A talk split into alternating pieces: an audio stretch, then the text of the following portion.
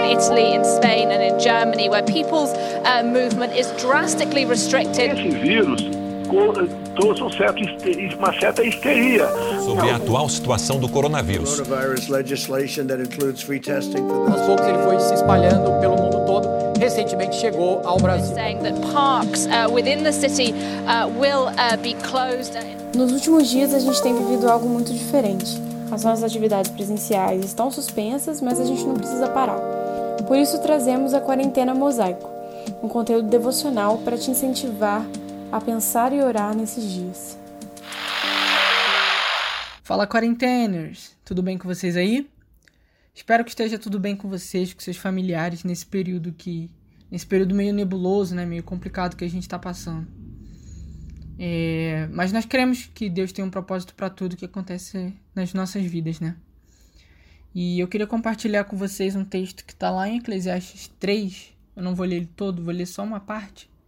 Começando lá do primeiro versículo, diz assim: Para tudo há uma ocasião, e um tempo para cada propósito debaixo do céu: tempo de nascer e tempo de morrer, tempo de plantar e tempo de arrancar o que se plantou, tempo de matar e tempo de curar, tempo de derrubar e tempo de construir, tempo de chorar e tempo de rir, tempo de prantear e tempo de dançar, tempo de espalhar pedras e tempo de ajuntá-las, tempo de, de abraçar e tempo de se conter, tempo de procurar e tempo de desistir.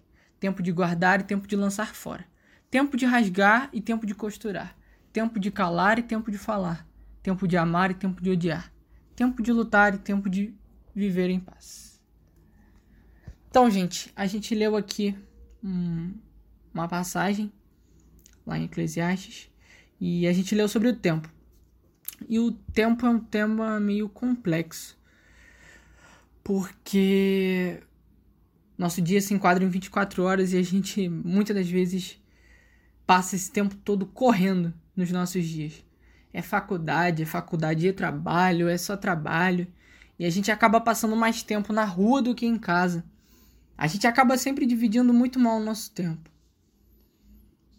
Porque quando a gente divide o nosso tempo, a gente define quem ou o que nós tratamos como a prioridade das nossas vidas. E qual tem sido a prioridade da sua vida? Será que Deus tem sido o centro das suas decisões, dos seus planos? Será que ele tem sido o relacionamento mais próximo e íntimo que você tem? Jesus nos disse uma vez que bastaria buscá-lo em primeiro lugar, que todas as outras coisas que necessitamos e viríamos a necessitar seriam acrescentadas às nossas vidas, como está lá em Mateus 6,33. Porque ele sabe quais são as nossas necessidades. Quem é melhor do que o, o Criador para conhecer a sua criatura? Ainda mais nesse momento de muita dúvida e de tensão pelo qual a gente está passando. Jesus sabe o que, que a gente precisa. Essa resposta, inclusive, está um pouco antes lá do versículo 33. No versículo 25, Jesus disse assim: Portanto, eu lhes digo: não se preocupem com as suas próprias vidas quanto ao que comer ou beber, nem com os seus próprios corpos quanto ao que vestir. Não é a vida mais importante do que a comida e o corpo mais importante do que a roupa? Observem as aves do céu. Não semeiam, nem colhem, nem armazenam em celeiros. Contudo, o Pai Celestial as alimenta. Não têm vocês muito mais valor do que elas? Quem de vocês, por mais que se preocupe, pode acrescentar uma hora que seja a sua vida? Por que vocês se preocupam com roupas? Vejam como crescem os lírios do campo. Eles não trabalham nem tecem. Contudo, eu lhes digo que nem Salomão, em todo o seu esplendor, se vestiu como um deles. Se Deus veste assim a erva do campo, que hoje existe e amanhã lançada ao fogo, não vestirá muito mais a vocês, homens de pequena fé. Portanto, não se preocupem dizendo o que vamos comer, ou que vamos beber, ou que vamos vestir. Pois os pagãos é que correm atrás dessas coisas, mas o Pai Celestial sabe o que vocês precisam delas. Portanto, busquem, pois, em primeiro lugar, o reino de Deus e a sua justiça, e todas essas coisas lhes serão acrescentadas. Não se preocupem com o amanhã, pois o amanhã se, se preocupará consigo mesmo. Basta cada dia o seu próprio mal. Então, perceba as suas prioridades. Se Deus não está no centro, alguma coisa de errado está acontecendo.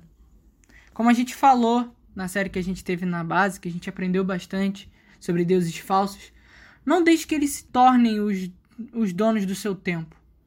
Sabe, é um momento muito bom pra gente aproveitar que a gente tá em casa, pra gente parar e pensar como a gente tem vivido. A gente vive muito na correria, a gente é, vai muito por impulso e a gente não percebe como a gente às vezes se distanciou do pai. Use esse momento para você desenvolver um relacionamento mais próximo, para você orar mais, para você ler mais, para você cantar mais, para você conversar mais. É um tempo da gente acordar, é um tempo de mudança. Até porque essa crise que a gente está passando é uma crise de mudança no planeta. Aproveita para ficar você ficar mais próximo da sua família. Esquece um pouco de Netflix, de Amazon, até porque você já deve ter zerado sua lista de coisas para ver nesse momento. E outra coisa, gente, Ajudar é muito importante. A gente sempre serviu, foi servido pelas nossas famílias, pelos nossos pais, e agora chegou o momento da gente ajudar eles, chegou o momento da gente servir a eles em amor. A gente tem que ajudar no que for necessário. Não saia de casa se não for necessário. Continue de quarentena. E é isso, gente. É basicamente essa reflexão que eu queria é, passar para vocês sobre prioridades Aproveita esse momento, não deixe isso passar. Não, não passe esse momento alheio ao que está acontecendo. É um momento de acordar, é um momento de realmente de mudança. De mudança na sua vida, de mudança no, é, na maneira como você vive, nas suas prioridades. E é isso, que Deus te abençoe. É, como recomendação, eu tava no erro, né? 22 anos sem sem ver. E semana passada na Netflix eu vi as Crônicas de Nárnia. Até porque eu ganhei o box de livros. E como a gente sabe, se o, se o filme é bom, o livro tem a tendência a ser melhor. Então eu, eu vi o filme para me animar ainda mais para ler o livro. E eu gostei bastante. E C.S. Lewis, né, gente? Não precisa nem comentar. É, é um, uma diquinha aí de sessão da tarde filme de sessão da tarde que é muito bom e vale a pena.